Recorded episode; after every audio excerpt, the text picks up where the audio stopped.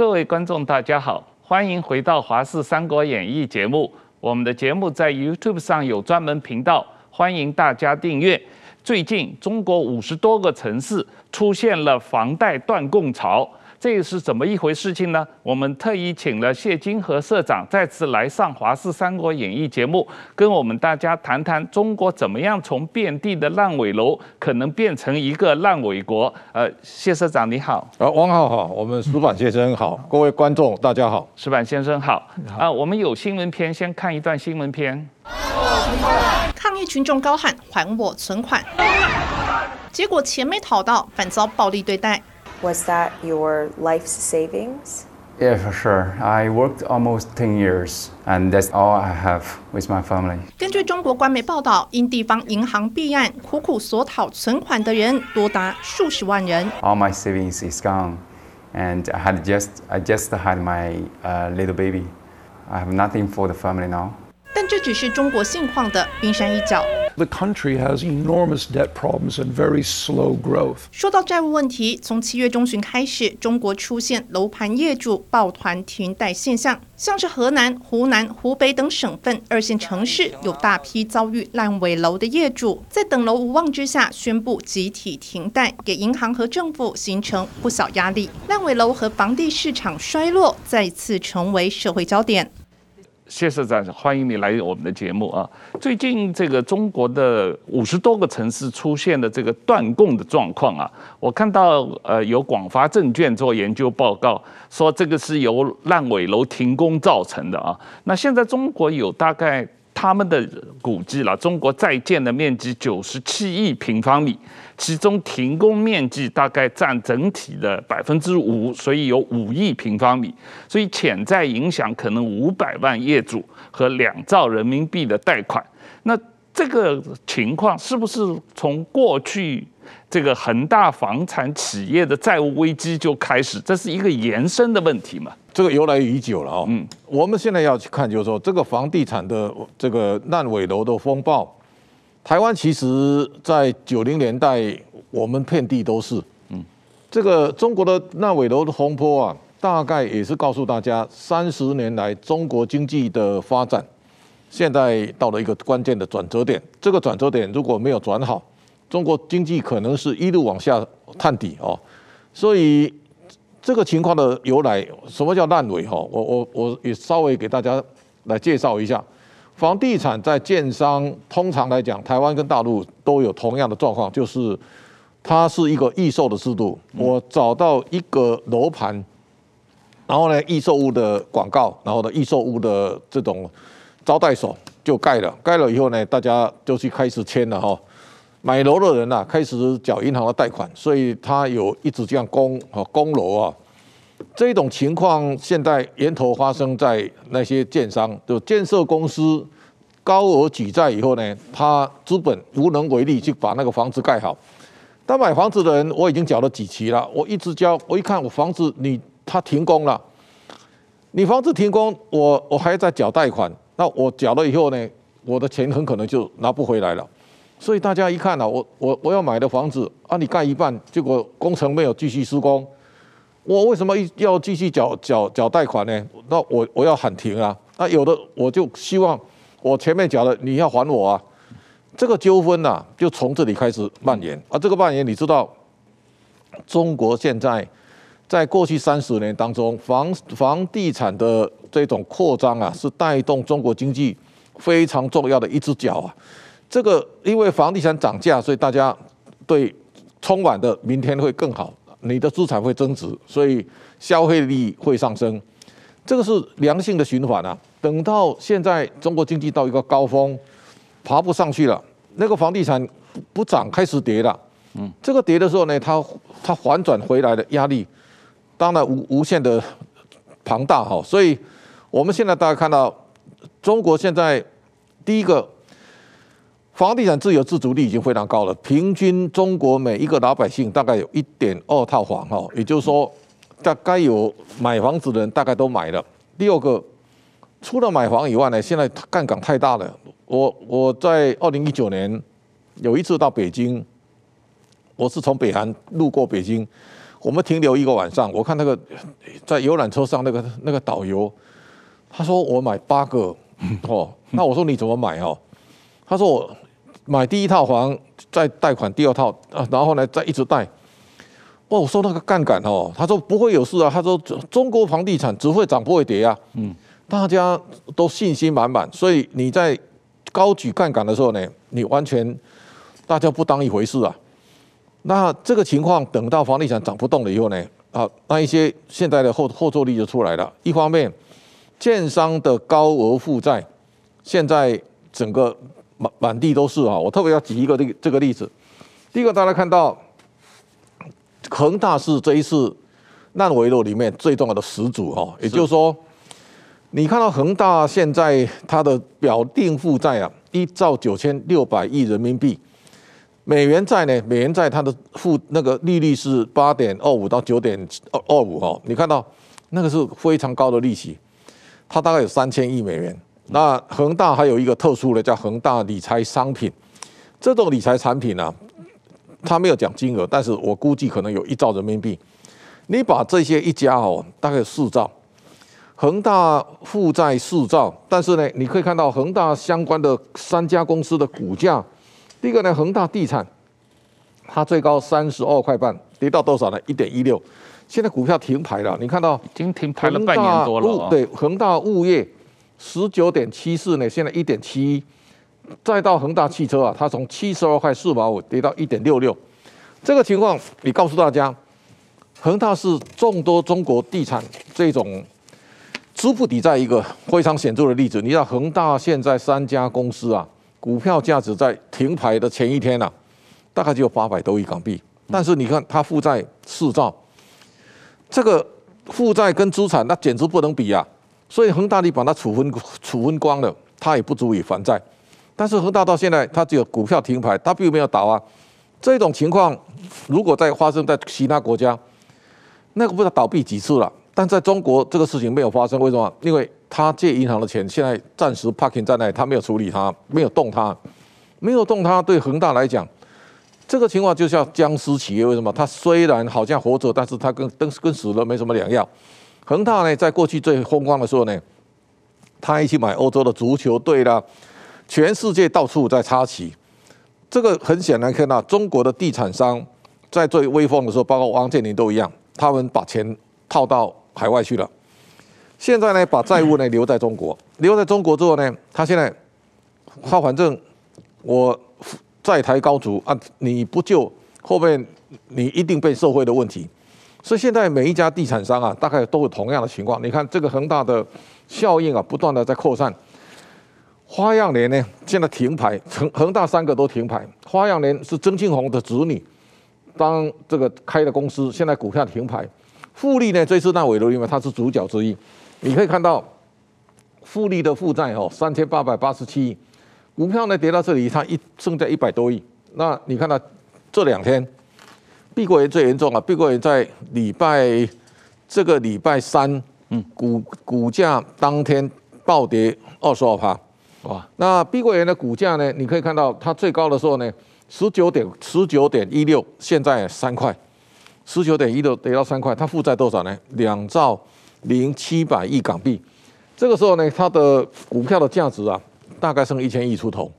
所以花样年看起来也是危险。那融创呢，负债一兆一千亿，股票现在停牌，所以停牌等于变壁纸，没什么两样的哦。所以大家现在可以想象得到，这样的负债，像比较大宗的，这个是世贸集团，世贸。在上海有一个饭店，那挖到地底下非常壮观。那现在呢，世贸的股票呢，现在停牌了。那它现在看起来，它负债五千六百三十四亿人民币啊。佳兆业是深圳最大的建商，负债两千八百七十二亿人民币。股票现在呢，四家公司啊，佳兆业健康、佳兆业资本、佳兆业美好，都在香港上市，股票全部都停牌。我举简单就举这个例子，你看前六十大的中国的建建商啊，大概都倒掉。我我特别再看一下华夏幸福，它从六十四块多啊，这个在上海很有名的建商，股价从六十四块半跌到两块五毛五。绿地呢，负债一兆两千两百亿哦，股价呢四十二块九毛八，跌到剩三块。这个都告诉大家，全全中国的建商现在资不抵债的情况，遍地都是哦。那这种建商，他背那么多，背到那么大的债务，就告诉他债都不愁。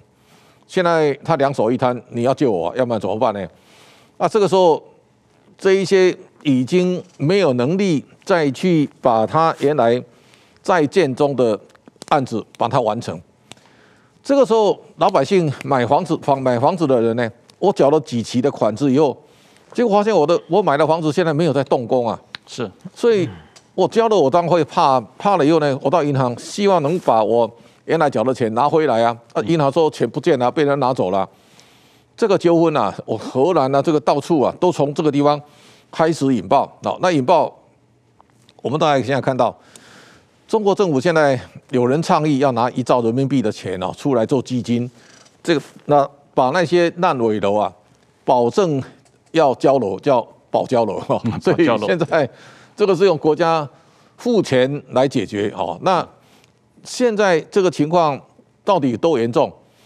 我相信这是在整个中国房市啊非常重要的转折点。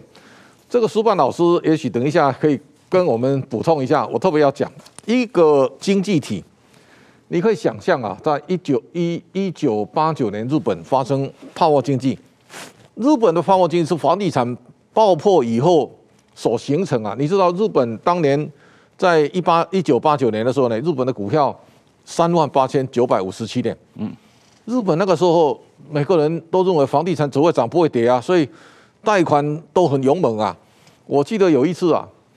这个邱永汉先生在台湾找我吃饭，他说：“哦，这个日本的银行啊，天天啊都来叫我贷款。他说有有一天啊，在家里啊有六十几组的银行啊，拜托他贷款。他说只要他签一个字，签邱永汉三个字，他说我可以借十兆，十兆日币。他说我如果借了哦，他说现在的不见了哦。这个情况就告诉你，像日本为什么后面？”日本的经济呢，它调整三十年。你知道日本，比方说东京有一个房子，那它的价格可能是一亿日币。好，那我要买的时候呢，我向银行贷款八千万，买了以后那个房子啊剩两千哦，所以呢，那你想，我我的房子买了以后呢，我贷款八千万，那最后市价呢剩两千的时候，中间差额就六千六千万了，啊，六千万叫负资产呢，也就是说你的财富突然间变负的啊。那日本人一向非常守法，日本人付欠钱以后呢，他一定会还债啊，所以日本就一直想办法还钱还钱啊。日本这样一还还三十年，所以日本的债务啊，到最近几年终于改善而且解决了。这个也要提醒，就中国现在开始面对的一个这个烂尾楼的风暴，也告诉大家，中国经济在过去的三十年，它是所向无敌，就是每一年都是保八了保这个两位数的成长。现在这个成长可能无以为继了哈，所以我们看今年这个情况，中国第一季的 GDP 啊四点八，第二季呢零点四，那烂尾楼的风暴如果扩大化，第一个它一定会牵涉到未来的银行体系。你知道像恒大这些，他们都从银行搬钱呢，那搬钱以后呢，现在这个银行你你又没有办法去追他还债。最后那个都是变烂账，所以大家都记得，台湾在一九九零年的时候呢，台湾其实银行开始这个面临不良资产的洗礼。我们如果把台湾的这个做一个借鉴的话，大家我我最近一直在警告中国的这个房地产呢，开始会面临台湾的九零年代的台湾病。什么叫台湾病呢？经济在好的时候呢，建商大量高举杠杆。高级杠杆呢，炒炒房又炒股票，炒股票呢，最后你发现大家股票炒太高了，然后贷款又太太重。九零年代台湾有台湾有三家公司，股票是不会动的，是一条直线。陈正中的鸿福啊，三十五块；国阳的侯西峰啊，五十五块；张朝强、张朝亮的国产汽车呢，六十块。六十块股价一条线不会动啊，很多人都不懂。股票不会动，为什么不会动呢？因为他去银行直借啊，拿股票去借，就是那个价钱。如果股价跌破像国产汽车这样跌破六十，他要去交保证金啊，所以他一定要不断的复盘。这个复盘复到最后手会断了，所以我说这三家必倒。我当时讲他们必倒，没有人相信。后来这三家全倒了，所以大家可以想象得到，台湾在九零年代的时候，台湾有一个大家看到一个很有趣的画面。九零年代台湾银行开始会倒的时候，从实信挤兑开始，实信金融风暴一九八五年，从一九八五年到一九九零年，台湾到处都是信用合作社挤兑。你知道，你知道那个信用合作社啊，什么三信啊，什么这个一大堆这种地方型的信用合作社，一倒闭的时候呢，挤兑柜台一定摆很多现钞啊，给大家去去提提款。这个画面在台湾九零年代非常常常见的。那这个常见跟这次河南的乡村银行的这种大家要求还钱有异曲同工之妙啊。所以九零年代以后，台湾的那些高杠杆的建商都倒掉了。倒掉以后呢，你后来看。那些倒的公司啊，后来就倒银行，建设公司倒掉以后呢，银行开始变成不良债权。所以我记得阿扁上任以后呢，啊，银行都一家一家都倒了。所以我们三商银曾经到一千块以上啊，到最后三商银都剩十几块啊。然后呢，大家一看，因为银行倒了，没有办法，只有合并啊，所以台湾开始搞金控啊。在阿扁的年代呢，银行的最后打消呆账最少两兆台币以上。我要讲的这个就是。中国现在的烂尾楼的危机啊，大致上是台湾九零年代的翻版，而且它正要开始。这个开始呢，这个时间呢会拉很长。也就是说，中国经济如果你从烂尾楼的现象来看，下一个呢会受害的一定是中国的房地，中国的银行。现在的像类似兴业银行啦，这个北京银行啦，或地方的那一些农业银行哦，这个你你越是到。偏僻的地方啊，看起来这个情况是越严重，所以在过去几年，我我到过鄂尔多斯啊，去看过那个鬼城啊，所以那个景象就是说，哦，大家那个时候中国在大大兴土木的时候，每个地方都盖盖楼，而且在在很多荒偏僻的荒废的地方，一栋一栋大楼盖起来，这个盖起来之后呢，没人住，没人住呢，这种鬼城效应啊，荷兰其实已经很多了哈，所以从鄂尔多斯一路这样蔓延。这个烂尾楼的效应到最后冲击到银行体系，我相信银行当然未来单单打打消呆账，我相信这是天文数字。所以最近大家也慢慢看到烂尾楼的风暴呢，开始冲击到银行的股价。现在你看到像平安平安集团，它有寿险哦，它股价从九十六块啊，现在已经剩下四十二块多了哈，所以它股价腰斩。深发展现在改成平安银行，股价从二十五块多剩十二块多。诶，大陆的银行大概都都是腰斩的。这种腰斩，现在连最好的银行招商银行，我看最近股价从五十八块多，它也掉到三十五块多。那这个情况都告诉大家，中国真正下一个考验呢，一定是银行的这种不良贷款的处理，而银行的危机近在眼前，就从房地产再到银行这一连串的。烂尾楼的风暴，它会席卷中国的经济，所以我相信未来中国经济的调整，不管五年、十年、二十年，往下的成分是居多的。如果经济开始呈现衰退的状况，我相信会呈现中国在过去的三十年的快速增长当中，现在所出现的一个逆流，而这个逆流，我相信是不容易去处理跟面对的，因因为你对照美国，美国该砍就砍了，中国现在是。碰到问题，他赶快弄一个更大的这个像膏药要把你贴起来。但是我相信，你越是掩盖呢，最后这个烂尾楼的怪兽啊，它会像星星之火这样开始把整个中国的房地产市场带到金融市场，它搞得一团乱。我想这是一个刚刚形成的一个火星效应，千万大家要非常小心。社长，我看到这个。中资的广发证券说，啊，现在呃，中国的整个在建的面积九十七亿平方米啊，那平均一户大概一百平方米，所以等于是说，现在在建的房子有将近一亿户啊，一亿个房子。然后这里面大概有百分之二十五的建商是你刚才讲的那些个啊停牌的。呃这个呃 资产出问题的，像这个恒大、融创这样的券商啊，所以他们在建的将近有啊一亿户里面有两千五百万户，可能随时会变成烂尾楼，随时就停工了。而且他们一停工的话，不光是这个业主要断供，银行贷款不付了，另外还有这些供应商、这些建筑商、造房子的人。他们也会停工嘛，因为他们也拿不到钱嘛，所以这个问题实际上是会恶性循环，像滚雪球一样越滚越大嘛。所以这个又反过来影响到这个房屋的新房的成交量，因为大家都害怕，都不敢去买房子了，因为你不知道你买的房子什么时候断供嘛，啊，什么时候停工嘛，什么时候变成烂尾楼嘛。所以在这样的情况下面，这个我们看到最新的数据。七月份的呃前面三周，这个中国的房地产的交易量又降了很多。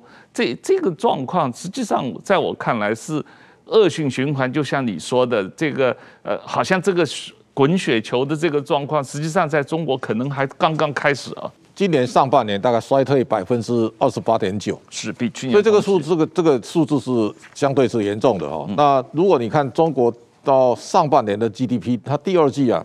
成长剩下零点四，嗯，上海这些地方啊都负的十几趴哦，所以这个就告诉你说，中国经济在减速，这个是确定的哦。那它在上半年的房地产投资啊是衰退百分之五点四七，这些数字其实在过去都很少发生。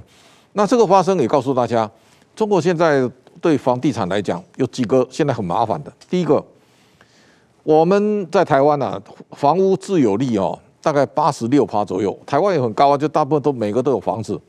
中国现在每一个人平均有一点二户，哈，这换句话说，这已经超过一百趴了。那所有人该有的房子，平均有的人有七到八套、九套的，遍地都是啊。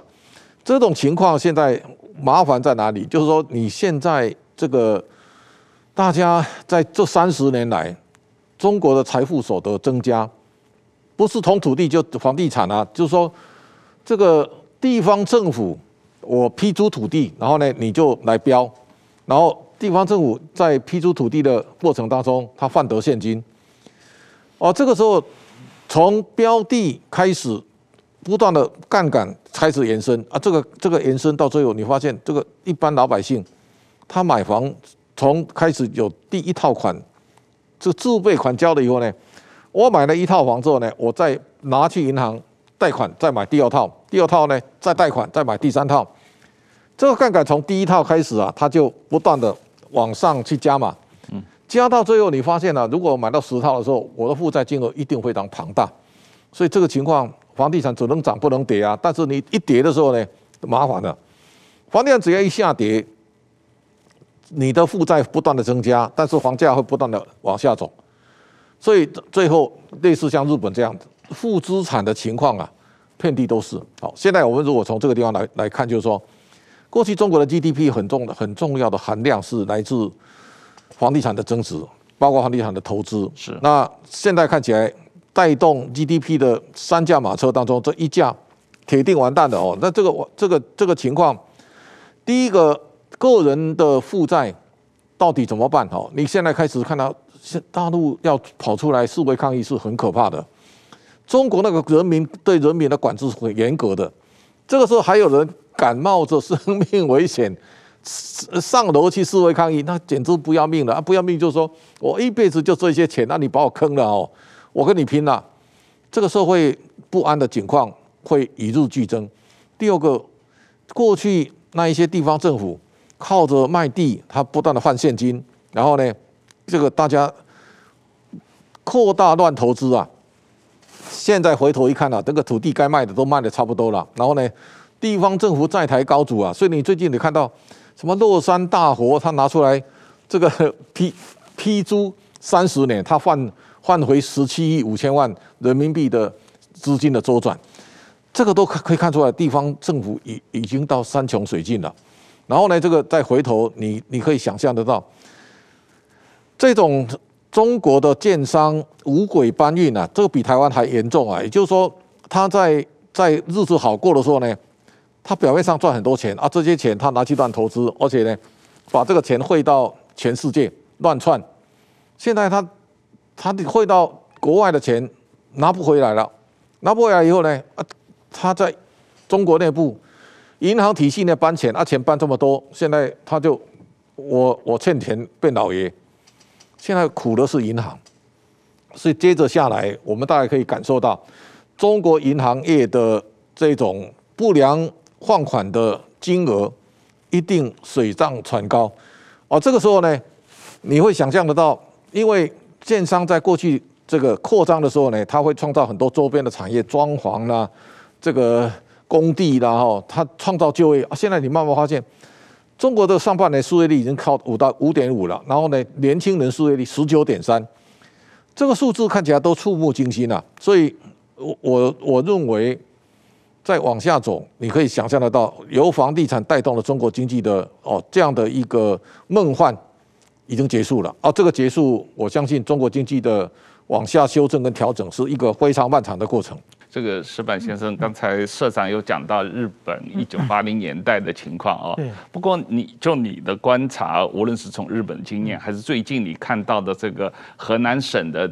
村镇银行这个呃存户的钱拿不出来，然后他们到街上抗议，碰到这个不光是警察镇压，而且警察还雇了这个穿白衣服的人黑道来打人啊！这个有点像我们两年前看到的香港的元朗的这这个白衣人什么去打人的那种状况嘛啊！这个你对这个事情怎么看？你觉得这个问题真的呃不光是金融问题，已经是变成了一个政治问题吗？首先，我觉得这种啊，不动产最后造成泡沫经济，然后泡沫经济又垮掉，这个在人类史上已经有多少次的这个经验了。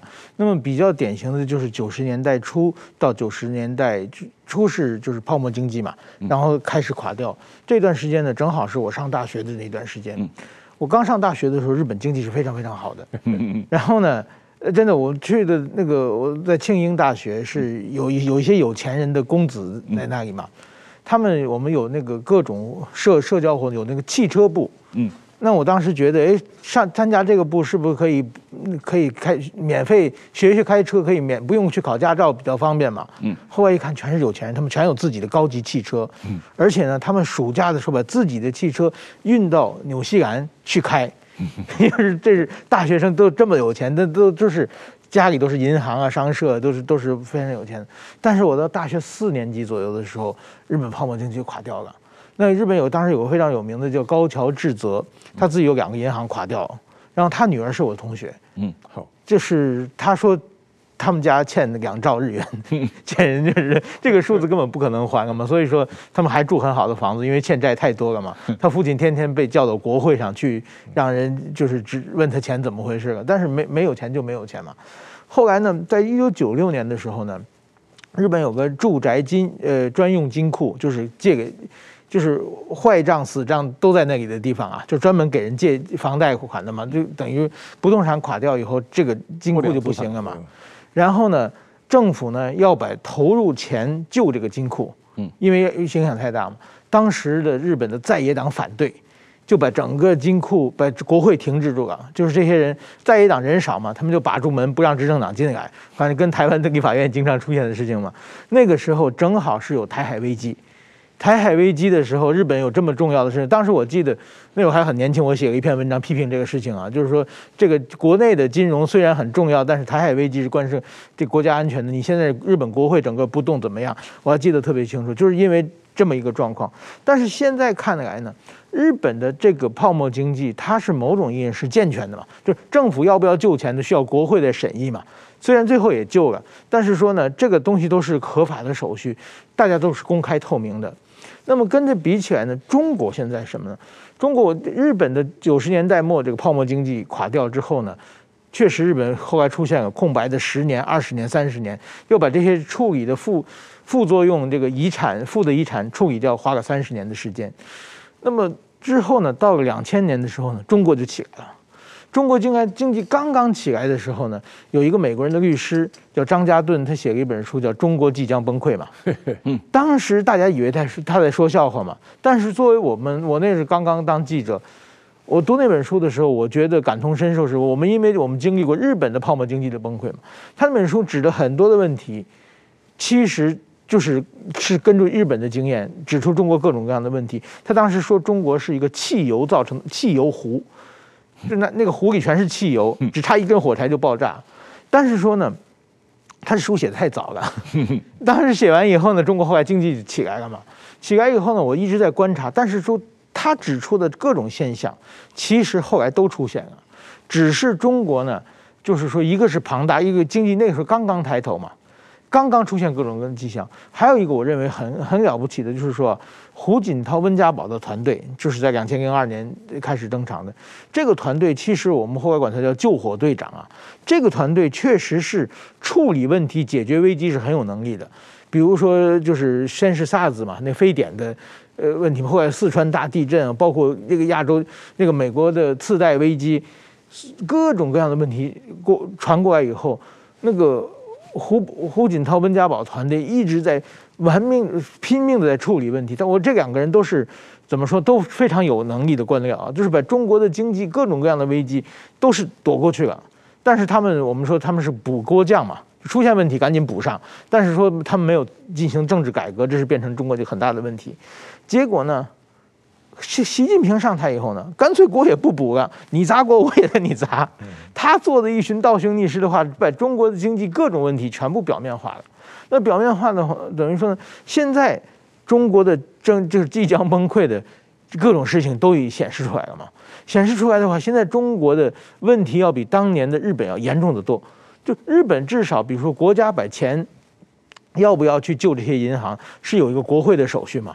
中国它事先它早就救了嘛，该救的就实在救不起来了，才出现这种各种各样的社会问题，在出在出出现这种状况。我觉得现在政府如果说已经像河南这些问题已经变成了中国的维稳事件了嘛，这个群体性事件了，这个如果说过去如果是胡温时代政府还有体力的时候，就会拿一些办法给它先平息下来嘛。现在看来是渐渐的这捉襟见肘啊！中国确实政府他把自己信用都搭进去，救了这么多年以后，现在已经我觉得是救不出来了。所以说，我觉得二零零一年写的那个中国即将崩溃的事情稍微早了一点，过个二十年，这种现象终于变成现实了。社长确实哦，刚才你有提到这个银监会针对这个烂尾楼一直有提出说要呃保交楼。保证交楼这个政策提出来了，开了好几次会也记者会，但是钱哪里来？他们说这要地方政府负责啊，可是地方政府也没钱买，因为地方政府的财政收入百分之五十都是卖土地来的嘛。那呃，我们看到有野村证券的估计，今年因为各地封城，又因为经济不好，所以地方政府卖土地的收入。比去年同期可能少了百分之五十六十，那地方政府又没钱，这个政府的地方政府的财政缺口大概有六兆人民币，然后你要他保交楼怎么保？而且像就像你说的，这个恒大的房地，恒大这些地产公司出的问题已经一年多了，实际上。中国政府没有在处理这个问题啊，我们不知道他们处一年来做了什么事情处理这些债务问题。现在保交楼啊，我相信这是中央希望的啊，但是地方做不到，做不到。我先回一下矢板先生，其实当当年张家敦先生《中国即将崩溃》嗯，那个书出来之后呢，台湾有很大的回响，嗯，后来我忘了哪一年，就李登辉先生呢找我去谈，他说你有什么看法？我说中国不会崩溃，而且中国现在正在日正当中啊！我说要崩溃要假以时日，要一段时间。那阿扁，你找我去谈哦，他说我也问我的看法。我说他讲的书里面就是一定要经过奔驰哦，然后呢膨胀，膨胀以后呢泡沫会戳破，最后才有事啊！我说这最少可能要等个二三十年。所以张家敦当然那个书有很多的市井。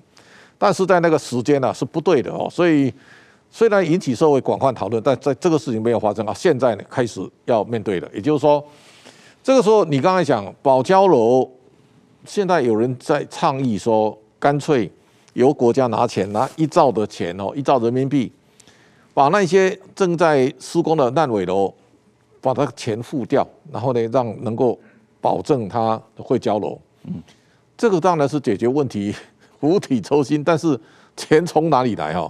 所以到最后你可能也还是印钞票啊。所以我我的我我讲的意思就是说，你在这一次通膨的危机当中，美国的很多企业，你看最近的沃尔玛然后 turkey 哈，嗯，他在处理那种库存哦存货啊。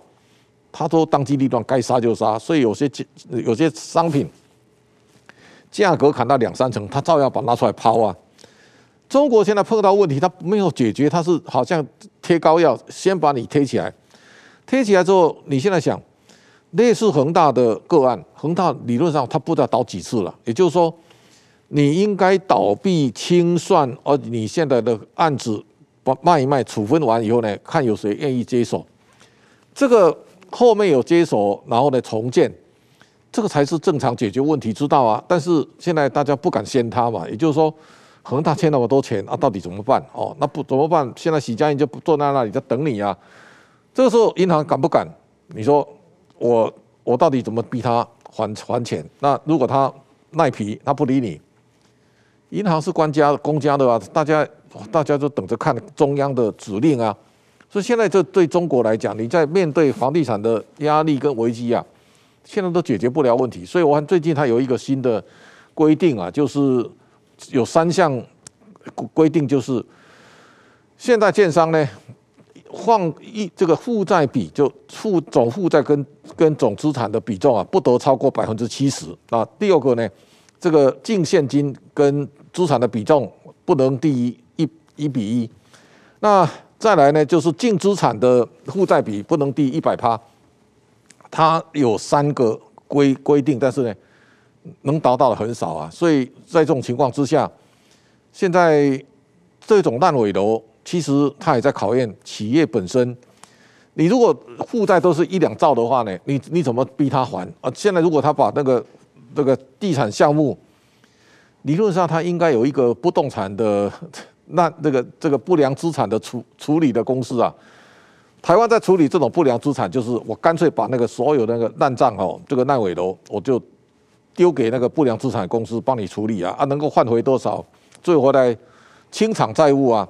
那中国到现在为止这种机制哦，现在大家都各司其事啊，中央没有明确规定，然后呢，你只讲一个保交楼啊，到底怎么保，怎么交，后面都很多问题啊。那地方政府根本没钱啊。所以保交到底那个钱从从何而来？现在大家莫衷一是啊！啊，现在的调整你可以看到，类似这种烂尾楼效应，从恒大开始，它的危机啊，一定会慢慢慢慢慢就开始会会呈现出来。第一个，你最近看到绿地已经非常辛苦了，然后呢，世贸倒下去之后呢，最近的富力地产也看起来也不支了。再来，我们看到碧桂园是全中国最大的建商之一啊。现在我看碧桂园岌岌可危。那这种地方政府，我们也看到有一些地方的这个房地产公司啊，大概现在大家都拍拍屁股走了。你看到新力新力控股是江西的一家当地的地产公司倒掉了。那最近的正荣集团股价大概都呈现跳空下跌，所以最近大家注意到。什么细辉了哈，或是汇通地产，他们都曾经一天哦，股价像那个汇通地产那个一天跌九十几趴，跌下去之后，它没有就就就就没有回来了。你看这个 SOHO 中国，大家其实印象深刻，SOHO 是潘石屹夫妻呀、啊，他们两个人呢，这个跑到美国去了。那本来他要卖三百亿港币给那个黑石，股价从四块两毛八，现在掉到一点二八，那跌下去之后，它就一直跌。所以你最近看到跟中国有关的地产公司啊，连万科啊，现在也开始不知了哦。所以这个就是说，这种地产的这个骨牌效应啊，从恒大开始，一家一家一家啊，慢慢就都倒下来啊。倒下来之后，你想，房地产公司每个都倒下来之后呢，银行怎么会会会很轻松能够正常运作？那这个问题，我相信。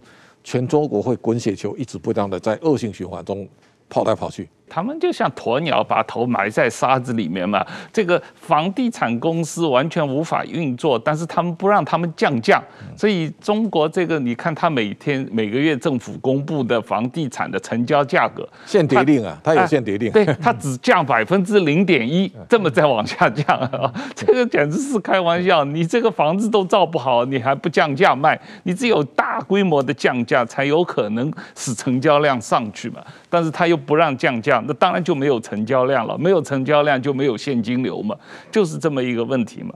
嗯，不过就是说，整个中国现在的态度就是一种把头埋在沙子里的态度，而且像我们现在讨论的这些问题，实际上中国网上几乎不让讨论啊。对，现在网信办规定，你如果是金融业，或者是你要发布研究报告，创衰中国的股票或者经济的话。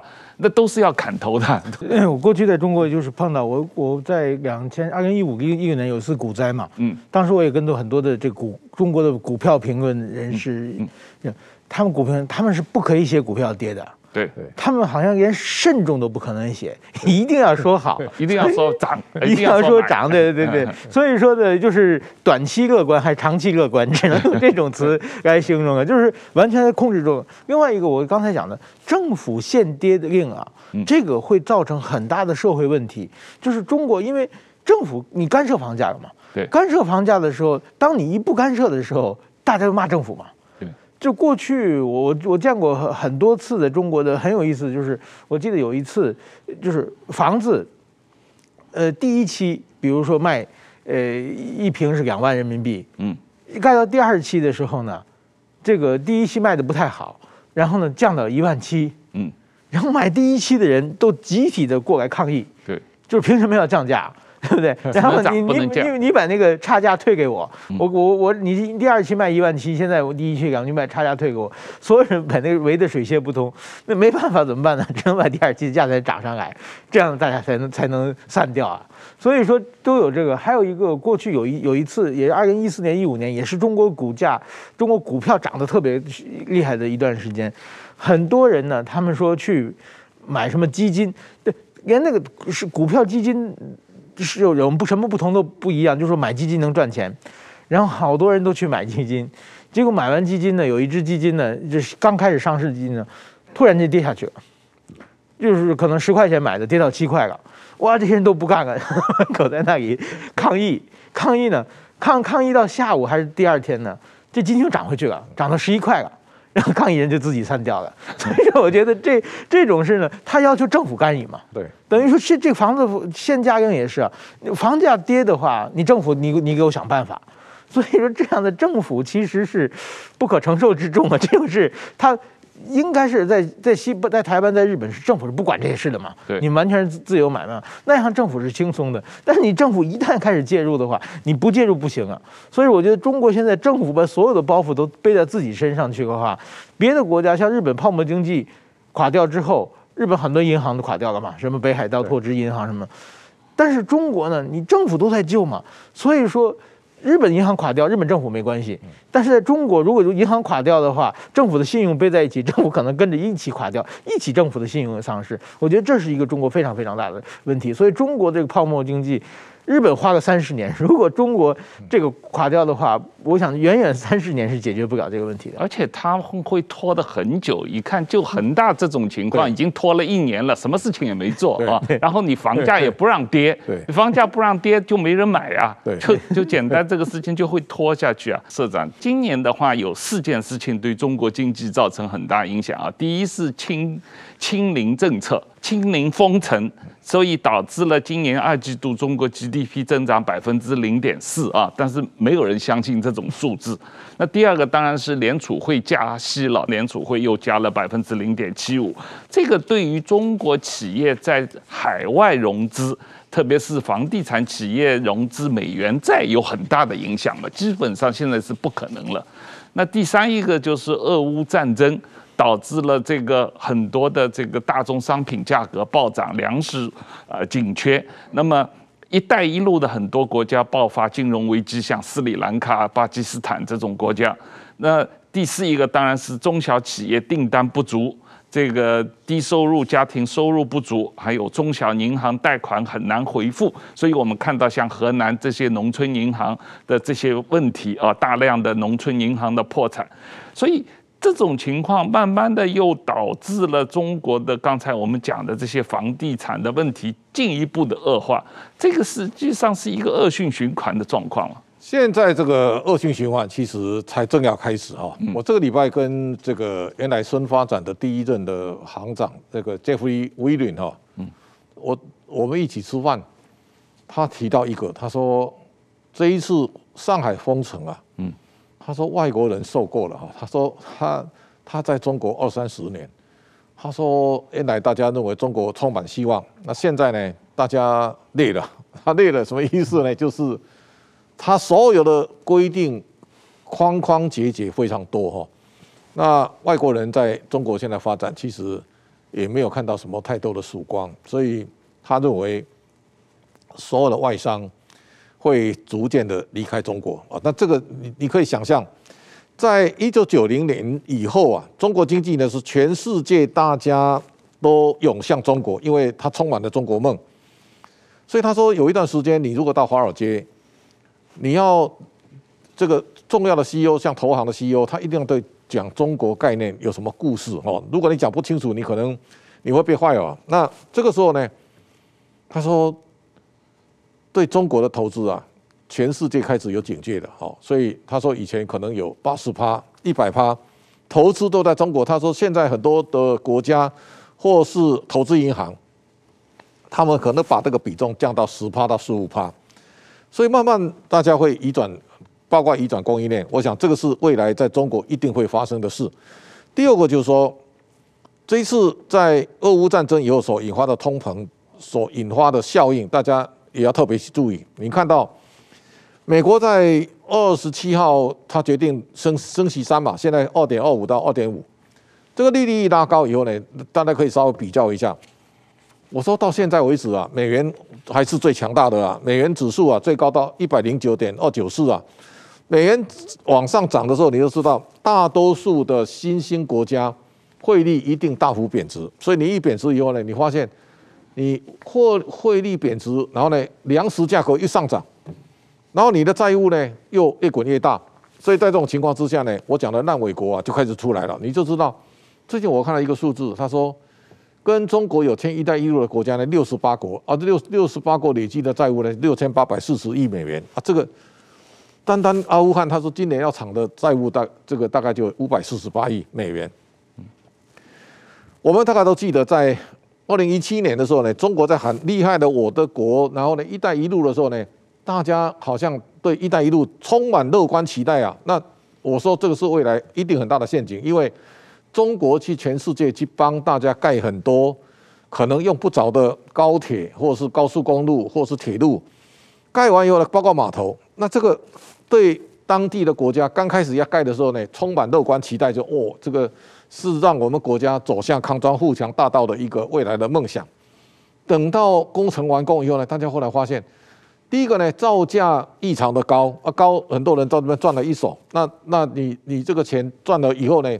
这留下国家非常庞大的债务。第二个呢，这些完工的铁路或码头、港口，你发现了使用率非常低。你大家可以想一想，中国的高铁哦，这开过的地方会赚钱的很少啊。而且大部分你如果开很多穷乡僻壤，根本没办法。所以很多人都在笑，他说中国高铁盖那么多，美国连一条都没有。我说这里面很多不同的情境啊，你想一想，中国叫大家拆那个。搬迁户叫你拆就就迁了，美国单单要经过别人的家叫他迁，那这个官司不知道会打多久？这困难呐、啊，就当然有不同的背景。但是呢，你现在看到很多“一带一路”国家在中国帮他盖好这些硬体建设以后呢，都留下非常沉重的债务啊。这个债务呢，现在不知道怎么还。假如中国内部有烂尾楼，中国“一带一带一路”国家有发生烂尾国啊。这个的双边夹杀，我相信这一个是内内在的夹杀，另外一个是外部的夹杀。大家开始学会倒账啊！你看到斯里兰卡总统闹跑了，那这个时候就说你欠下的债务你自己解决。他不认账了啊！不认账的时候呢，好，现在国家残破不堪，然后呢，现在债务也无从着落，这个恶性循环，我相信这个是对中国接下来最严酷的挑战。哦，所以我说，当一个大的事件来临的时候，你看到美国这个社会为什么它强大？美国该调整库存，它就调整库存，而且它二话不说啊，该倒闭就倒闭，然后呢，这个该做该做适当的处分就处分，然后坏的那他一直跟你讲要升息，他也一直拉上去。中国现在没有一个敢的啊，就是说哈，美国把这利率拉到这么高的时候，你看到中国现在十年债大概在二点八左右，好，那你看到美国十年债有一度到三点四四四七九啊，那你知道美国的公债殖利率哪有？有超过中国的，那中国现在你就想象得到，这一这一波，你说美国经济又不行，但是呢，全世界的钱都往美国跑，哎，那在这种情况之下呢，新兴国家所承受压力当然就更大了。那中国在这个回合里面呢，我相信是重中之重的，就是说内部现在你的房地产的风暴烂尾楼会引引发建设公司的破产倒闭。建商的破产倒闭呢，可能牵动银行体系的不良债权滚雪球扩大，然后呢，国家债务的不断的累积，然后呢，你把最重要的资源放在最没有效率的地方，这个都在掏空国家啊。最最后怎么办呢？我最近也发现，中国为了解决内部的存货啊，我前一阵跟这个美国回来的一个台商台台商会的会长的同乡会，他说他最近在。在这个华人唐人街啊，他都发现有一些超市啊、卖场或者一些大楼，突然之间啊，就挂着要卖啊。这个这个要卖，他就说都是出来接洽的，都是年轻的二三十岁的啊。他说他们都是原来中国的高干哦，那现在被抓起来了。嗯，抓起来以后呢，现在他要求你的下一代移民跑到美国去的人。把当年在美国买的资产拿出来卖，卖完要把钱拿回来去赎人。他说：“如果你不卖，那个就关到死。”哼，那这个情况现在在美国很多地方啊，其实都在发生。也就是说，当年很多贪官把钱贪的啊拿到美国去了，现在中国地方政府现在在追债啊啊追债的时候，你如果发现你你把小孩子送在国外啊，在国外有资产，现在他先把人押起来，然后就叫你把国外的这些资产。处分以后呢，钱汇回中国，然后再换人，所以现在 我相信这个对未来世界影响会非常大。对，这个割韭菜就厉害了啊！这 据说这个中国各级官僚的贪官污吏有上兆美金的资产啊、呃，存在海外啊，各种各样的资产。我想美国、欧洲这个李光满最近在讲啊，他说这个俄乌战争以后啊，嗯在瑞士哈，在西方的银行被冻结的那些寡头大亨啊。嗯，大概八兆美元哦。他说，我们中国如果有一天呐，这个美国采取同样的手段啊，把这个中国的资产冻结，他说我估计啊，十八、十六兆美元，嗯，啊，跟中国的一年的 GDP 差不多啊。嗯，所以那个金额是大的。对，所以我觉得呃，照你这个说法，习近平现在要把所有的官员都抓起来，然后让他们子女把这个国外资产卖掉。拿现金来赎人，这个是一个好办法。现在好像是出国是非常困难的。我我觉得最近发现，在在中国，就是最流行的词是那个汉字叫“润”嘛，就是往国外跑嘛，对，这是移民嘛。这这两年有一个，就这几天在中国的网络上最火的一个帖子，就是有一个陈晓敏，他是一个举重运动员，在两千年的悉尼奥运会上得过举重冠军。嗯，然后呢，他是把金牌卖了，然后移民外国。嗯。但是说，其实仔细看，这是两千零六年的事情，很多年前以前的事情。但是这篇文章突然在网上火起来了，就大家都说，哎，卖金牌，就是说很祝祝贺他这个从这个泰坦尼克号、铁达尼克号乘坐上了最后一班的那个救生艇啊，那等于说中国现在。完全是就是说要出国非常非常难，官员也非常难啊。嗯，这个我觉得有点像文革前期啊。对，文革刚刚开始也是先不让你出去嘛，对，然后再慢慢收拾你们嘛。对，这个时候你国外再有钱也没有用啊。对，我想中国是可能就是这种，你都不能出去，你把国外的钱一个个吐出来，然后来来救他。我觉得这中国政府现在是是没有钱了，而且就是各种各样政治动斗争，我觉得也是非常诡异的。前不久。这个也很大的新闻，在南京的玄奘寺里面发现了几个日本的战犯的那个不那个叫什么超超度的一个营营位牌嘛，嗯，那个事情吵得非常大，把人抓起来了，而且 对，很有意思的是，那个南京市政府把那个玄奘寺的住持给撤职了。我想这个 这个政府很明显，这个政教是不分家的。在这种情况，我觉得这个事情是，因为我们看到那个照相，他是在高高很高的地方嘛，是那个那个人他心里不安，他有做噩梦嘛，他要要要去超超度这几个人嘛。这个然后就是伤害人民感情，就把这个事炒得非常非常大。我想这个是伤害什么感情？那个欠欠的钱放在银行也取不出来，那才叫伤害人民感情呢。他这个事情是超度的嘛？我想任何宗教都是允许的嘛。你哪怕十恶不赦的话，你已经死了执执行死刑完了嘛？有人给你超度的事情，拿这个上纲上线，就是还在宣扬仇恨啊，制造仇恨，然后我想再转移目标了。嗯，对。我们大概今天时间差不多了，那这个呃社长，谢谢你这个再次来上我们的节目，呃石板先生，谢谢，谢谢，谢谢大家，谢谢。